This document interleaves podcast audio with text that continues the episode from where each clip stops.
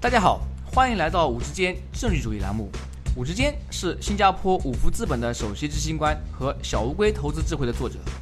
五之间政治主义旨在和大家分享基于政治主义的各种研究书本和信息。这些信息主要覆盖经济、商业、金融和投资领域。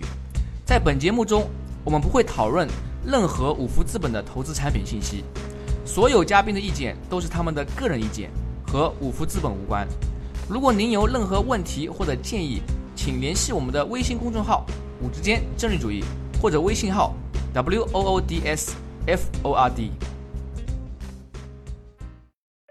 各位听众朋友，大家好，欢迎来到“五之间政治主义”栏目。今天我的嘉宾是荷兰鹿特丹伊拉斯姆斯大学金融学助理教授战欣彤女士。战教授于2012年获得北京大学光华管理学院金融学学士，2016年获得香港中文大学金融学博士。26岁即成为金融学助理教授及特许金融分析师。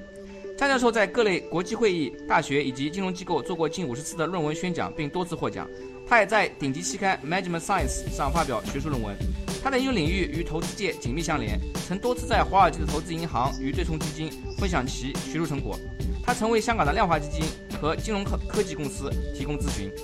今天我们要讨论的话题，主要基于战教授和他的同事共同写的一篇学术论文，叫做《How do Smart Beta ETFs Affect the Asset Management Industry》，翻译过来就是“智能贝塔指数基金对资产管理行业的影响”。这篇论文在金融行业引起一定反响，获得2017年美国芝加哥数量联盟学术竞赛奖。同时也得到了监管层重视。夏教授受邀到中国证监会直属的中证金融研究院汇报该论文的政策意义。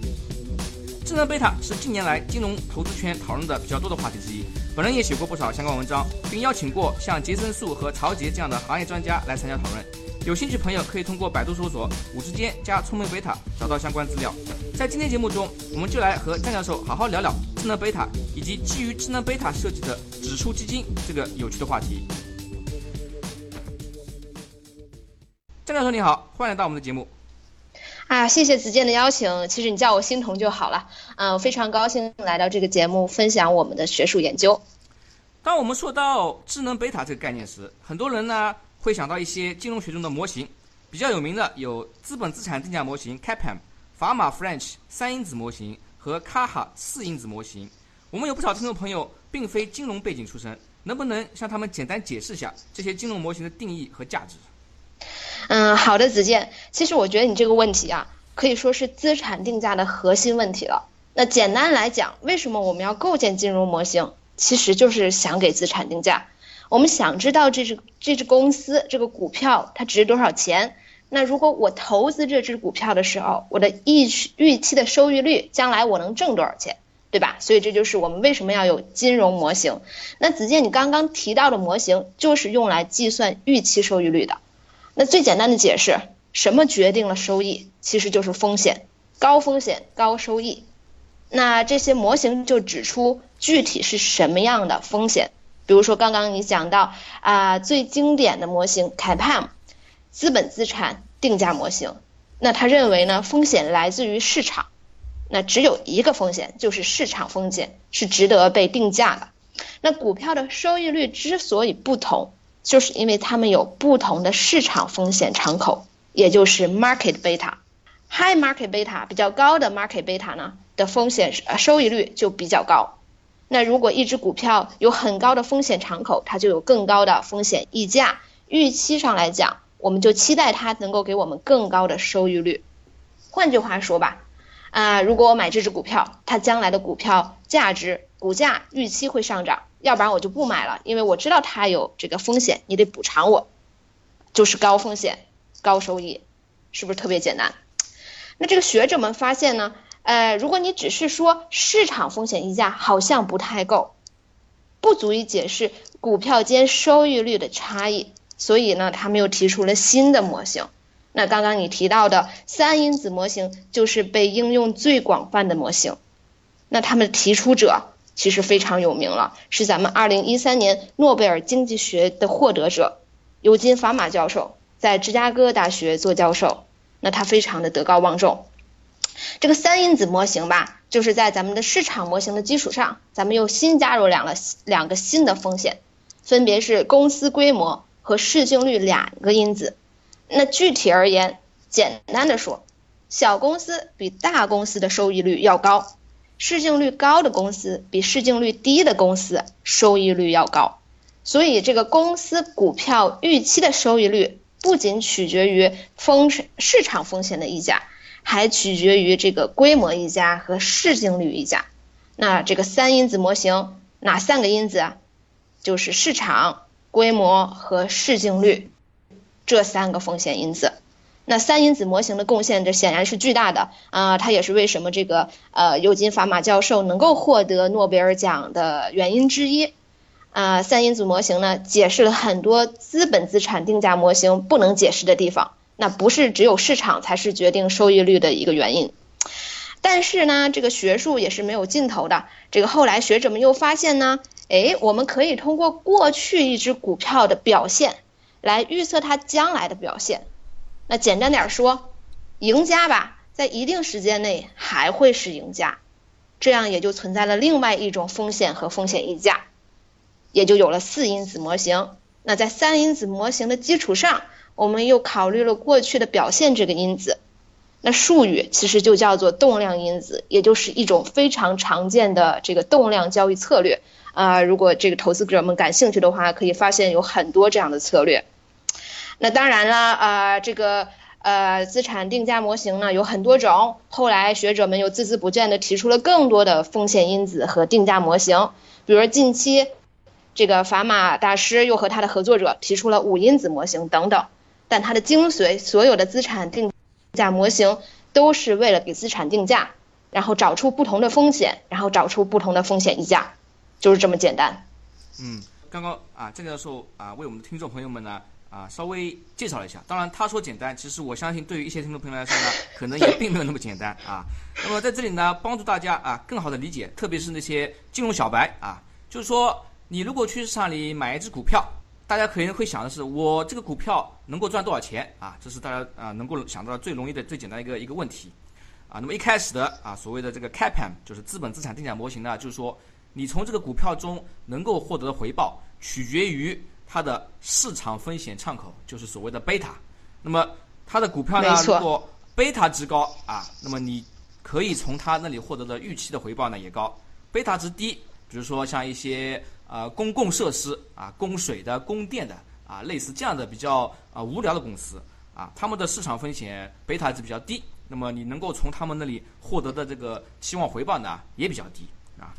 啊。对，没错。嗯。但是大家也要注意，这就是也是有风险的，对吧？咱们的预期收益实际上针对的是风险。嗯嗯。所以呢，在这里呢。张教授就提出一个非常呃重要的概念啊，我希望啊广大听众啊要稍微注意一下，就是说风险跟回报它是一枚硬币的两面啊。我们很多投资者在啊选择基金也好，股票也好，他脑子里想的呢就回报啊，我想找一只可以上涨百分之二十、百分之五十甚至翻倍的股票或者基金。但是呢，他从来没有想过啊，到最后我们这个世界上没有免费的午餐。当你在追求高回报的时候，你到底承担了多少风险？这个风险是不是值得啊？那么，对，回到我们刚刚说的这些金融模型啊，这个是刚刚提到的这个砝码啊，以及其他啊研究学者，他们的贡献就在于，除了市场风险之外，他还找到了能够解释股票回报的其他因素，比如说我们刚刚提到的啊规模 size，小股票回报比大股票更好。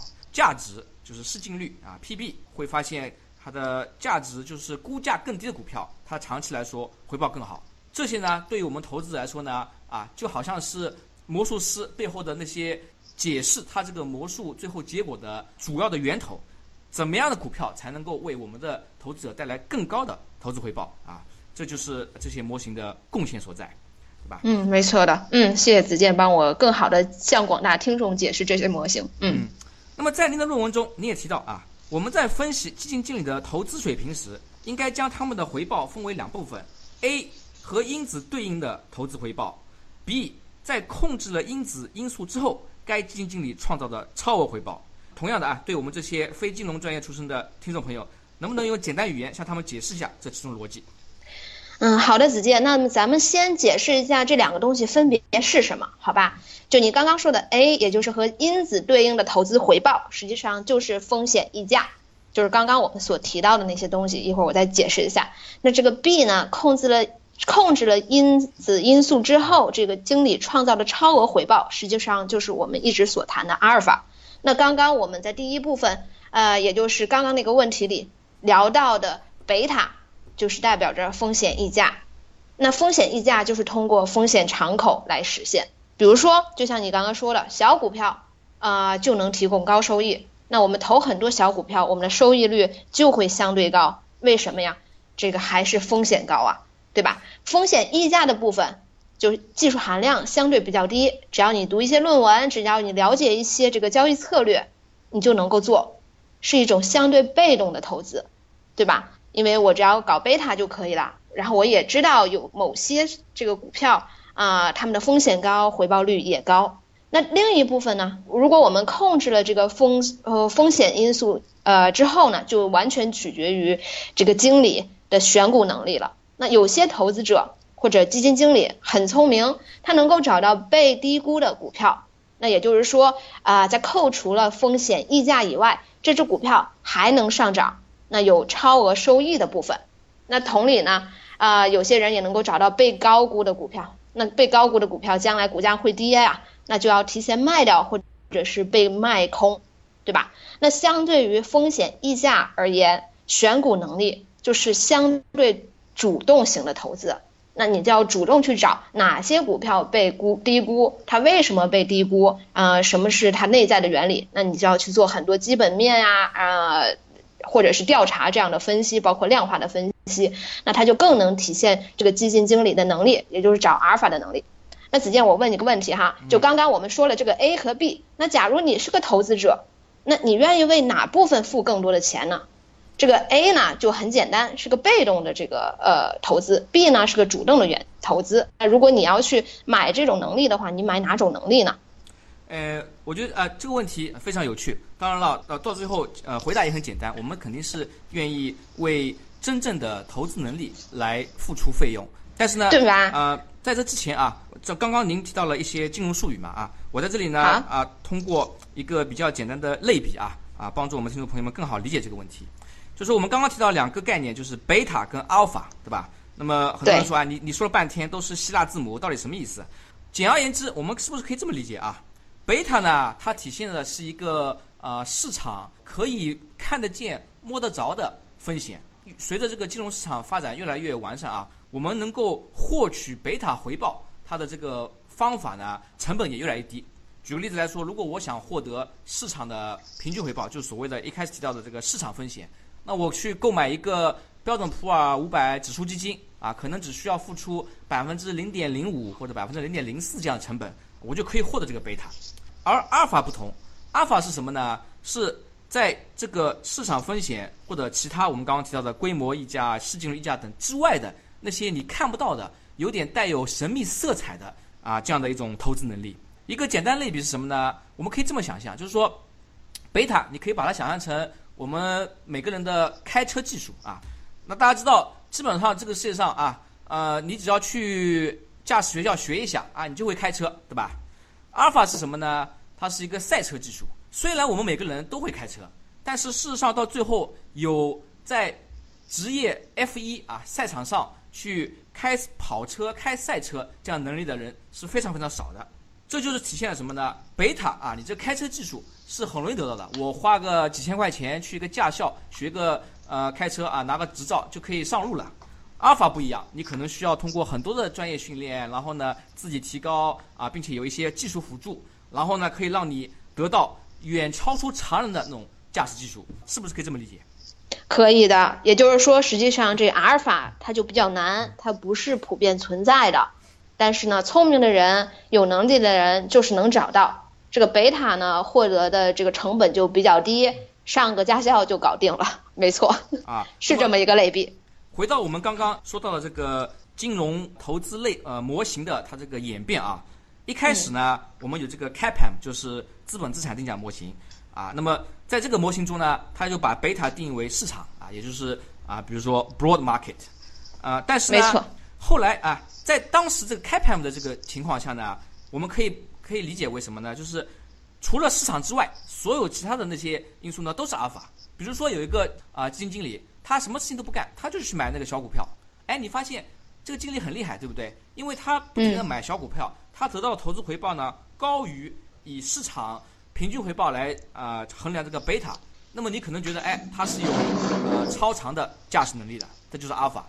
但是呢，后来啊，我们的这个啊，您刚刚提到的尤金·法马，还有其他一些学者，他们发现啊，类似于规模溢价、市净率溢价，其实也可以被归入这个贝塔这个范畴。也就是说，在我们这里呢，我们看到是一个什么过程呢？是有一些以前被定义为阿尔法东西，它慢慢流到了贝塔这个阵营里边。所以呢，没错，这就导致了阿尔法越来越难，因为有更多的以前大家以为的阿尔法变成了新的贝塔。没错，实际上呢，如果你用这个咱们的资产定价模型，我们刚刚提到了什么规模呀，然后这个市净率呀、价值回报来看巴菲特他的呃自己的投资的话，你会发现其实他也没有真正的阿尔法，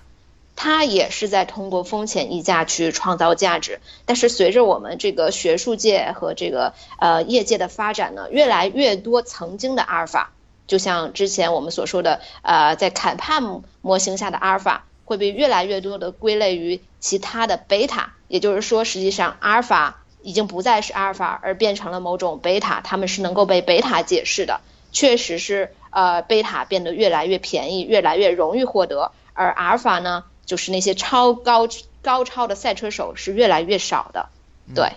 是这么回事儿。我们现在回到啊，我们刚刚提到这个问题，就是您论文中的呃两个结论 A 和 B，就是说您的意思是因为啊这些相和因子相对应的投资回报，这个 factor exposure，它们被归入了贝塔，所以呢，我们其实可以用非常低廉的成本去获得这些贝塔。因此，当我们投资者在啊甄选投资策略、基金等等的时候呢，就应该更加注重。他这个策略或者基金经理是不是有真正的阿尔法？我需要在确认了他有阿尔法之后，才愿意付出更高的投资费用，是不是可以这么理解？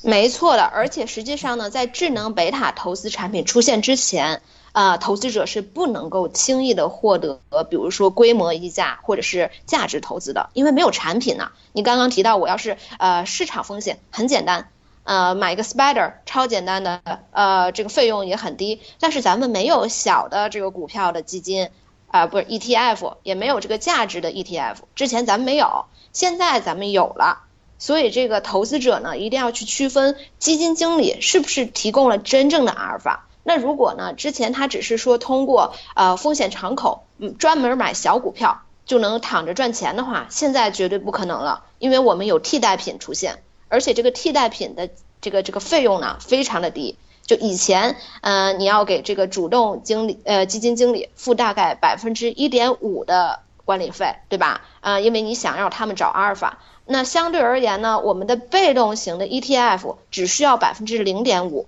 那也就是说，你要一定要区分它是不是提供的阿尔法。最怕的就是有一些基金经理他糊弄那些股民啊，就说我是找的阿尔法，但实际上我提供的是贝塔。但却收取的是阿尔法的费用，也就是说，你像一个出租车司机，呃，交付了赛车手的工资，呃，这就是股民们还有这个基民们为什么要注意，呃，去区分真正的选股能力和风险敞口的原因，因为费用实在是差的太多了。嗯嗯，这就让我想到啊，回到我们刚刚呃提到这个，就像您提到的这个出租车司机他这个例子，就是说，因为开车啊，它是一个非常普通的技能，就可以归入贝塔。因此呢，你如果去招一个司机专门为你开车啊，那么他就有个市场，因为会这个技能人太多了，所以呢，你不需要为他支付太高的这个价格。我们怕就怕呢，是这位哥们过来说啊，我呢其实是汉密尔顿啊，呃，有高超的赛车技能，但事实上呢，他只不过是另外一个出租车司机。那么在这种情况下呢，我们股民以为自己买的是阿尔法，其实买的是贝塔，那就是过多的付出了。啊，这个投资费用，因此也导致影响了自己的投资回报。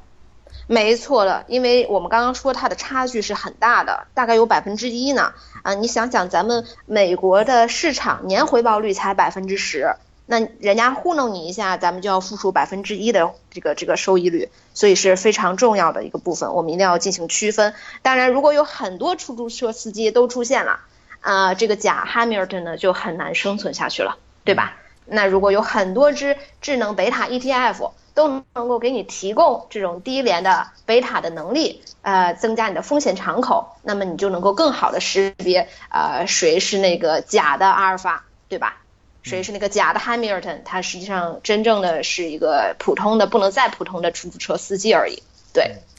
您刚刚提到啊，之前在这些智能贝塔基金或者 ETF 还没有出现的时候，即使我们投资者知道有这些贝塔或者是智能贝塔的这个因子，比如说规模、市净率，你也没法获得，因为对啊，市场上没有这样的产品啊。但是最近几年呢，出现了啊这样的供我们投资者投资产品。能不能为我们的听众朋友们稍微简单介绍一下啊？目前全世界大概有多少基于智能贝塔的指数基金？这些基金管理的资金量大概有多少？主要覆覆盖哪些国家和资产类型？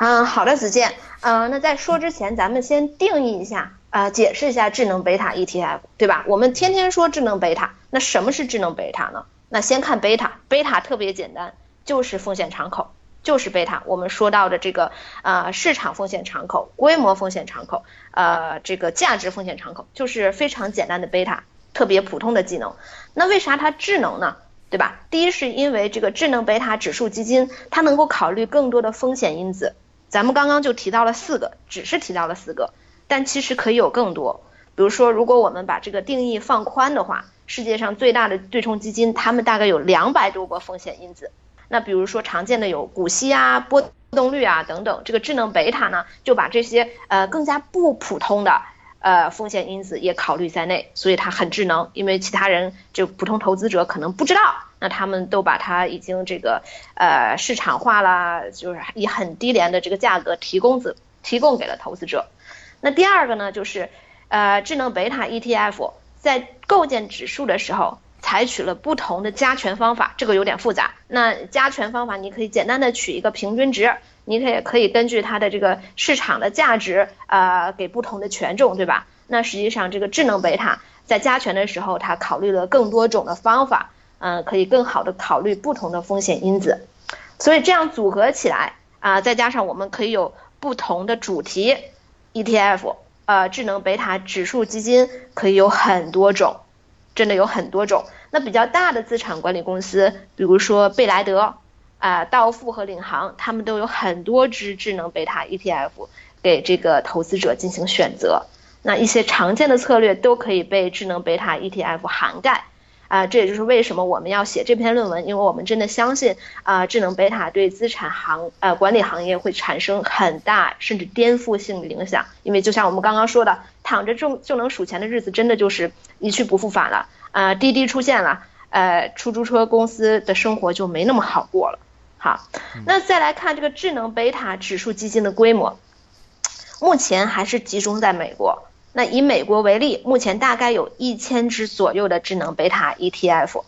其实已经很多了。然后它的总资金量在去年底达到了七千七百亿美元，那现在仍然在增长，我也不知道现在达到了多少，但是仍然在增长。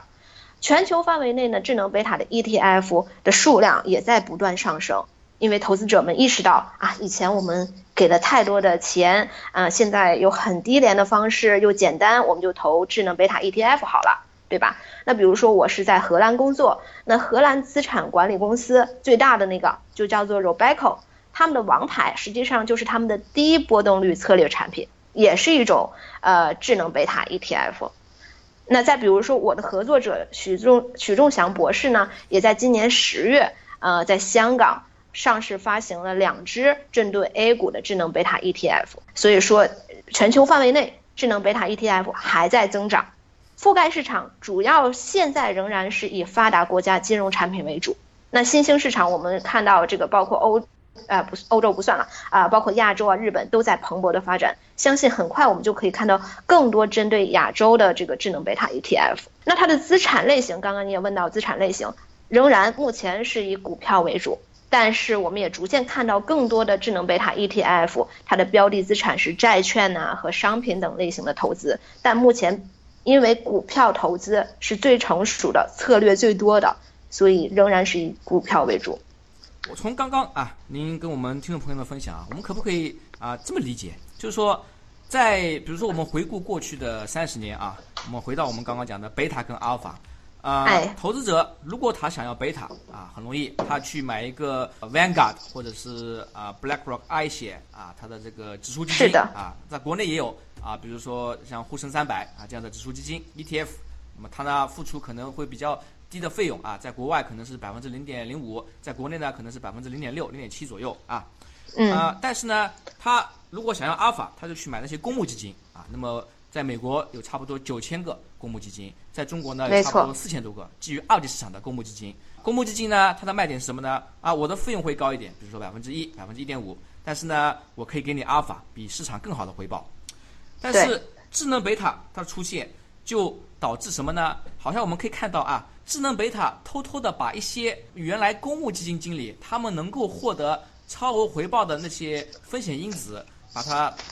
拿过来，然后呢，以更为低廉的成本提供给广大投资者。那么我们这里呢，可以看到，比如说有一千只智能贝塔指数基金，其实他们管理的这个资金量有很多，就应该是来自于原来的传统的公募基金那些资产管理规模。因为这些投资者他有一天觉得，哎，我在这里付给你百分之一啊，但是呢，其实你可能啊，你的这个超额回报里边的百分之六十都来自于，比如说规模溢价或者是市净率溢价。那么我现在呢，可以以只有不到一半成本买一个小市值的智能贝塔 ETF，或者是价值型的智能贝塔 ETF。那么我这个钱呢，就可能会去智能贝塔他们管理的这个啊、资产呃类型里边。所以我们看到这个一千多只的这个智能贝塔啊，其实这这背后体现的也是一个资产管理从公募基金慢慢慢慢转移向智能贝塔以及是低成本指数基金这样的过程啊、是不是可以这么理解？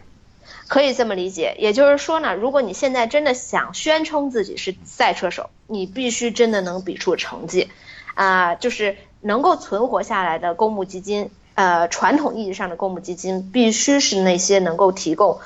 真正的阿尔法的基金了。对，没错。真正的是过去几年，过去十几年吧，呃，公募基金实际上它的这个资金流入在不断的减少，甚至是负增长，也就是流出。而这个聪明贝塔这个指数基金呢，智能贝塔，它们的流入量是在不断增长的。确实是我们看到了这样一个呃很大的结构性的颠覆性的变化，没错。嗯同时，您在论文中也指出啊，我们刚刚谈到的公募基金跟智能贝塔基金，聪明贝塔指数基金和传统的公募基金相比，有一定的费率优势。可不可以向我们听众朋友们稍微介绍一下两种基金的费率各为多少，差距有多少？好，呃，实际上我也只是知道平均的这个管理费用哈，因为我也没有办法一个一个去看。这个平均来说，公募基金的管理费用是百分之一点四二，美国美国市场上这个以投资股票为主的这个公募基金，他们号称自己能够提供阿尔法，那么每年的管理费用是百分之一点四二，但是这个聪明贝塔呢，大概只需要百分之零点五。所以它的差距是百分之一。那么我们如果不能够合理的区分这个公募基金经理是不是一个真正的聪明的经理呢？那我们实际上可能买的就是贝塔，但付的是阿尔法的这个钱，所以呢差距其实是很大的啊。那咱们再具体的来说，一只 Smart Beta ETF。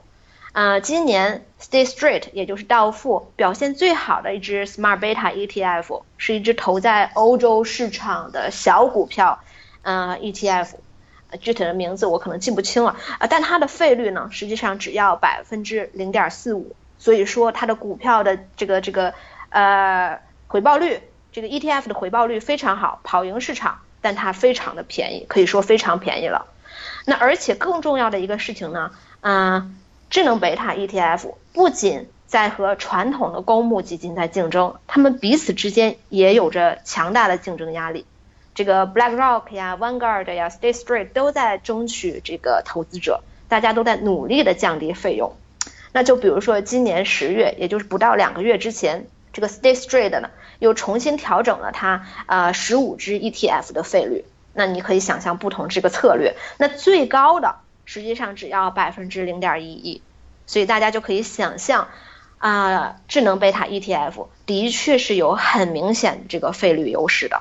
嗯，呃，除此之外呢，如果如果我我再可以加一点呢，就是这个智能贝塔 ETF，它还可以被卖空，就是你可以这个这个 short，对吧？也有更好的流动性，它也很透明，就不像之前传统公募基金经理可能跟他的投资者说啊，我这个是我的这个 magic 呀，啊，我我自己的投资的个人的这个能力呀，呃，智能贝塔 ETF 必须把自己的投资策略就公布出来，所以它很透明，这个投资者们可以很清楚去去了解啊，这个智能贝塔 ETF，所以我相信呢，这个聪明贝塔啊，它还会进一步发展。而且对公募基金的影响不可忽视，不仅是有费率上的优势，还有其他方面很多的优势。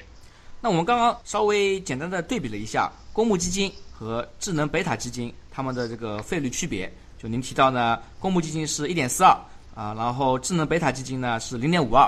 啊。那么我们也知道，在市场上也有很多更加便宜的那些，就一开始我们所说的最传统的贝塔，就是市场风险的啊那些指数基金。啊，像啊标准普尔五百啊富时指数等等啊，那么他们的费率呢更低，可能就是不到百分之零点一，就是不是可以这么理解？智能贝塔 ETF 它的费率是介于那些最传统的 CAPM 下面的贝塔基金和传统的公募基金它的费率之间啊，属于一个中间状态。目前来看是这样的，因为为什么这个？智能贝塔 ETF 还要贵一点呢，因为人家智能嘛，对吧？嗯啊，之前没有的产品现在出现了，那肯定它一开始的定价还是会介于这个呃市场风险和这个传统的公募基金之间的。但是就像我刚刚所说的，因为他们内部也有很强大的竞争，而且这个随着这个发展呢，之前很难得到的东西，现在也没有那么难了。对吧？所以这个价格我相信会进一步的下降，但是这是之后的事情。目前来看，你说的是对的，嗯，确实是在之间。我们其实也可以这样帮助我们的听众朋友理解啊，就是说回到刚刚出租车那个例子，传统的贝塔那些啊市场风险的市场指数基金啊，你可以把它们想象成出租车司机啊。那么真正能够提供阿尔法的公募基金或者甚至是那些更贵的对冲基金经理啊，他们是汉密尔顿啊，然后介于中间的。可能是比如说像韩寒这样的赛车手啊，呃，他的水平呢，确确实要比广大的出租车司机更高，但是呢，可能啊也不及那些最职业的 F1 赛车手。对。那么希望这个例子可以帮助我们大家更好理解，就是说，如果到最后你在选择的时候，我是要出租车司机，还是要韩寒这样的赛车手啊，或者是汉密尔顿啊？关键一点是不要为自己得到的这个投资产品付出过多的费用。啊，如果你因为一个出租车司机或者韩寒付出了汉密尔顿的工资，那肯定就不划算了，对吧？对，没错，这就是我们文章所发现的这个东西啊，就是说呢，借用一下这个股神巴菲特说的哈，只有当潮水退去的时候，你才知道谁在裸泳。那现在我们有了聪明贝塔，那有了更多像韩寒这样的司机啊，不好意思，韩寒这样的赛车手介于这个出租车司机和汉密尔顿之间的，对吧？那么他就帮助投资者们呢，将这个。赛车手和汉密尔顿至少剥离开来，那这个大家就有更多选择，就知道自己想要什么啊，然后不会支付更多的这个这个呃管理费用，那也就知道谁在挂羊头卖狗肉，谁在裸泳了。对，就是这么一个简单的概念和逻辑。那么我们先假设啊，我们的投资者朋友、听众朋友呢，对啊这个智能贝塔概念产生了兴趣，但是呢，您刚刚也提到，即使是智能贝塔，对吧？这个市场上有一千多只智能贝塔 ETF。嗯，虽然不如公募基金那么多，因为公募基金更多，在美国有九千个，在中国有四千多个，但是事实上你要从一千多个啊聪明贝塔基金中选择，也是一个非常让人头痛的问题。就好比这个市场上有一千多个韩寒，你怎么知道哪一个赛车手他的水平更高，能够开得更快，对吧？啊，我们刚刚也提到这些比较常见的啊这个聪明贝塔因子啊，有价值、小市值、低波动。那么我们投资呢就有个问题啊。啊，其实是有两个问题。第一个是如何在不同的因子 ETF 之间进行选择。第二个呢是如果有多个相同因子，比如说都是价值或者小市值 ETF，如何进行比较和选择？啊，那么我们逐渐的先啊从第一个问题说起啊，如何在不同的因子 ETF 之间进行选择？嗯，啊，子健，你其实这个问题真的是非常好，但也真的非常难。啊，因为如果我能够给大家一些建议，或者我知道如何选的话，我我估计我就发财了。所以说这个问题呢，我觉得我们先从我们从两点来看哈。第一个呢，就是呃，投资者一般都是想要高回报的。我们之所以投资 ETF，啊，是因为我们相信这个风险能够带来风险溢价哈。但是最聪明的投资者，实际上他是能够预测不同时期不同因子的表现的，也就是我们这个专业术语叫做因子择时。那简单来说哈，有些时候这个价值投资能挣钱，有些时候它不挣钱，那甚至有的时候它会亏钱，但总体来说它是挣钱的，对吧？那那那比较聪明的投资者就知道他什么时候挣钱，他就追踪这个风险因子；等他不挣钱或者亏钱的时候，他就不追了，他就不买了。这就是最聪明的那种投资啊，投资者。那再比如说，咱们说高风险高收益啊，这个事情真的是我们都理解，对吧？但是近些年来反而低风险的股票收益率比较高。近些年来哈，所以说这个啊，聪明贝塔 ETF，如果投资者们能够在这个这个呃合适的时间去选择最挣钱的那个因子，那你肯定是赚很多的。但这个非常非常的难。所以目前来说，智能贝塔 ETF 的使用者还是以机构投资者为主，就包括大概百分之六十以上都是机构投资者。那如果啊，我能给大家一些建议的，就是啊，大家还是要多学习、多了解，了解自己在投什么，知道它背后真正的这个呃原因和驱动力是什么，对吧？所以这一点，第一点非常难，在某些时候选择最挣钱的那个因子真的非常难。那第二点。呃，如果我们能做到的呢，就是实际上是更了解自己的需求，那了解我们自己的偏好和对风险的承受能力。比如说啊，有很多非常有趣的 ETF，啊，都是体现了人们对某些东西的偏好。比如说最近新推出的有女性经理人 ETF，这是呃道富新推出的，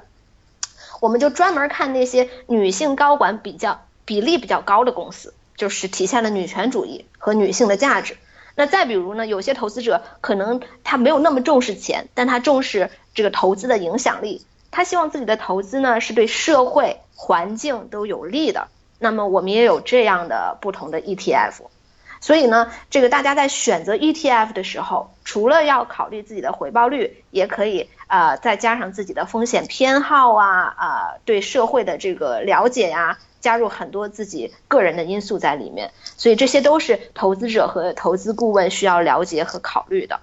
对，所以我觉得其实你的第一个问题真的非常的难，我只能给大家多陈述一些事实。嗯，但建议上来说，我觉得比较可行的是，听众朋友们、广大投资者们多去了解自己的需要、自己的偏好、自己的风险承受能力，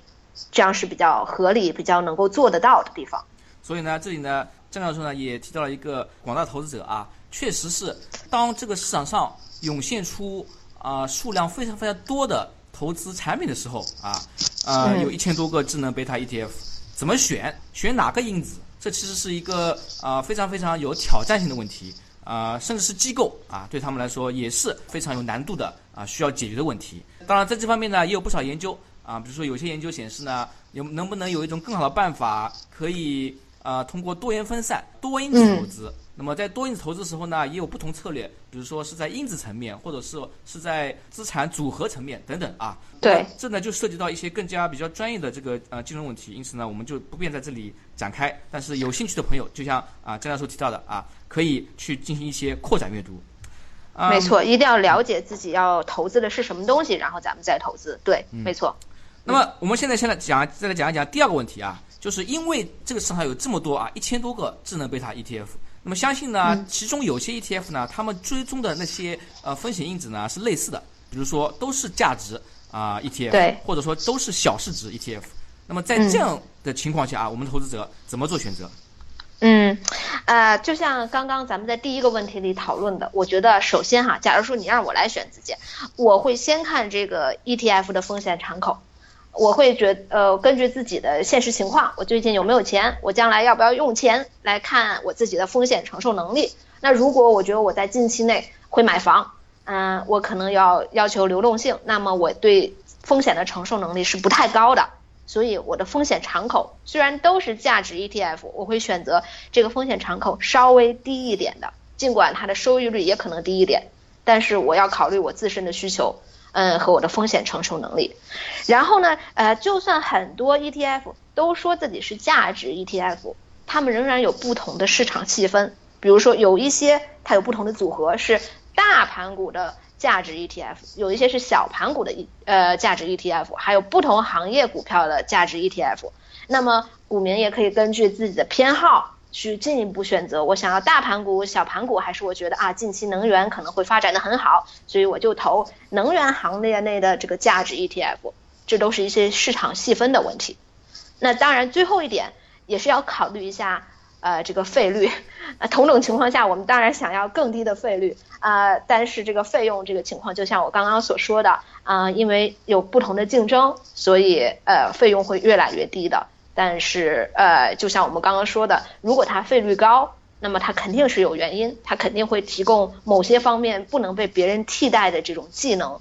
对吧？或者是风险，或者是不同的加权，呃，就它有自己神奇的地方了。所以呢，刚刚我们可以也可以了解到啊，即使是啊提供类似风险敞口的，或者是智能贝塔那些 ETF，比如说都是价值 ETF，它们之中呢其实也是有很多区别啊。那么就回到刚刚提到的，投资者啊在购买任何一个理财产品之前，首先需要做到的工作就是做足尽职调查。做足功课啊，永远不要买自己看不懂东西啊，只买没错能够理解东西啊，这也是巴菲特啊反复向投资者强调的一个非常重要的原则。没错，因为如果我们不了解，我们就更倾向于去付更高的钱，这样其实又坑了自己。所以一定要先了解再选择。嗯，然后呢，我们刚刚也讲到啊，聪明贝塔指数基金目前绝大部分的这些啊指数基金呢都在股票市场。那么在其他一些大类资产啊，比如说固定收益啊等等，有没有类似的聪明贝塔基金？可不可以向我们听众朋友们啊介绍一下？啊，好的，这个确实是有的，但是就像咱们刚刚说的，不太多，但有一些非常有趣。然后咱们就举一个有趣的例子哈，就有一只这个聪明贝塔 ETF，叫做堕落天使高收益债券 ETF。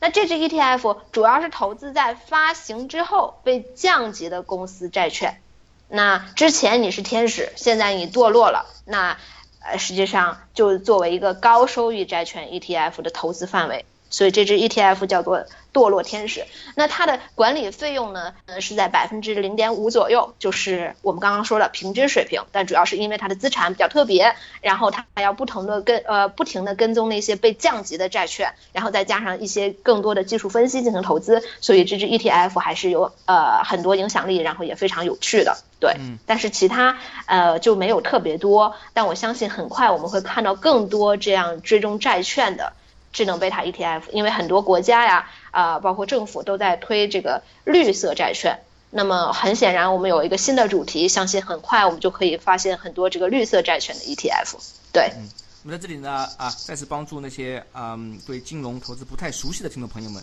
理解啊这样这样的产品。就是说，我们啊在很多公司债券呢，一般都有评级，对吧？那么大致来讲呢，有投资级别，就三个 B 以上啊，以及垃圾债券，就是三个 B 以下啊。那么，呃，有很多公司或者是机构啊，他们投资公司债券的时候呢，有一个标准，就是我们只购买投资那些投资级别债券。当投资级别债券被降级到垃圾级别以后呢，他们啊，根据这些公司的投资的它的这个 guideline 啊，就是那些指导方针呢，就是它必须把这些债券卖掉。那么这就造成了有些债券啊，有时候当它被降级后呢，啊，被超卖。然后，如果你去买那些刚刚被降级的公司债券呢，可能就会获得超额收益。那么，这个 ETF 就所谓的堕落天使高收益债券 ETF 啊，他想做的呃事情呢，就是去购买那些被人家抛售的啊被降级的公司债券，然后期望获得更高投资回报，是不是？没错，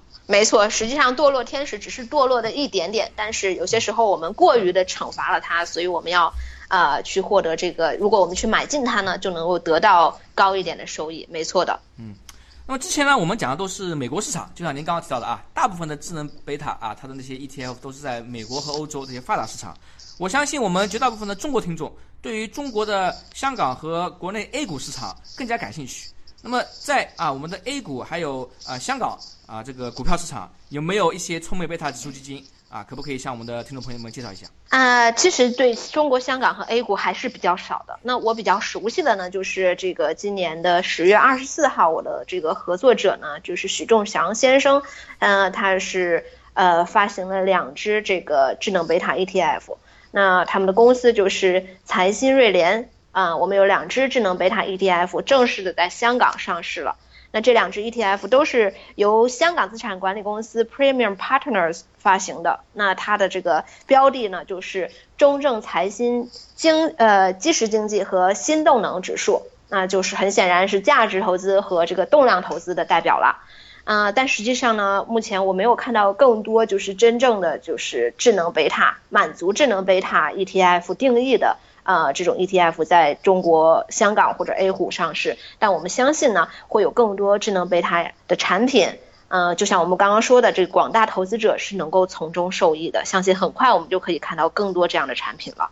就您刚刚提到的两只呢，是呃，二零一七年今年啊，刚刚在香港证券交易所上市的啊，这个智能贝塔 ETF。但是据您了解，就是目前在国内 A 股，比如说上海、深圳市场还没有类似的。智能贝塔 ETF 可以供我们投资者选择是吧？